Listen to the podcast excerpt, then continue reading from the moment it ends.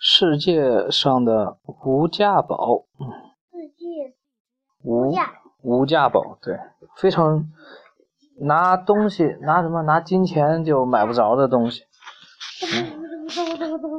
从前有个叫 小豆你讲的故事，叫菲加尔，菲加尔的年轻人，他爱上了美丽的公主。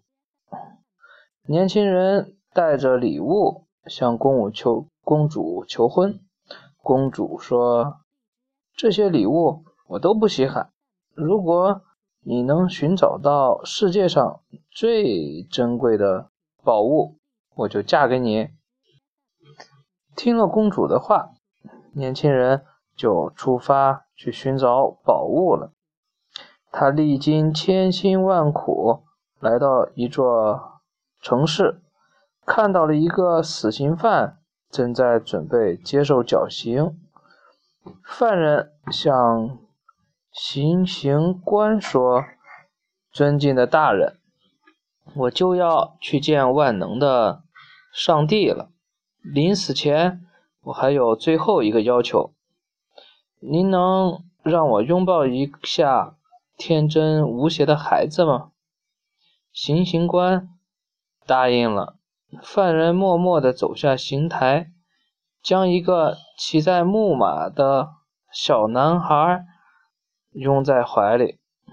他想起了自己的童年，他也曾经这样天真无邪、纯洁善良，没有染上人间的罪恶。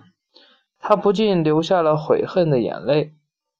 菲加尔想，罪人忏悔的眼泪。应该是世界上最珍贵的东西。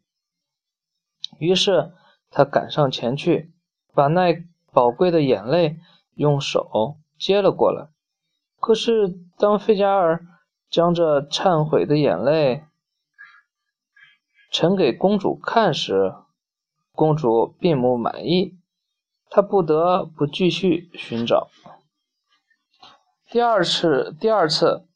菲加尔看到一个美丽的少妇自焚，为她死去的丈夫殉葬。殉葬。菲加尔想，这少妇的行为意味着忠贞，应该是世界上最珍贵的宝物。于是他用破烂的衬衣包裹着少妇的骨灰去找公主。可是公主依然不满意。第三次，年轻人来到了印度，当时印度正遭受外族的侵略。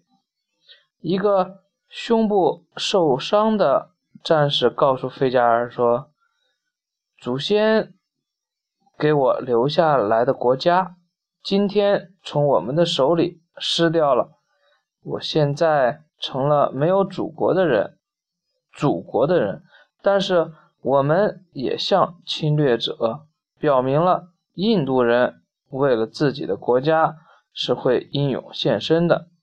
临死前，这个战士轻轻念道：“印度母亲必胜。”这时，母亲必胜，必胜，嗯，必胜，嗯，胜。必胜，胜不是胜，必胜啊！航空母舰那个？航空母舰呢，这是印度，印度也有航空母舰。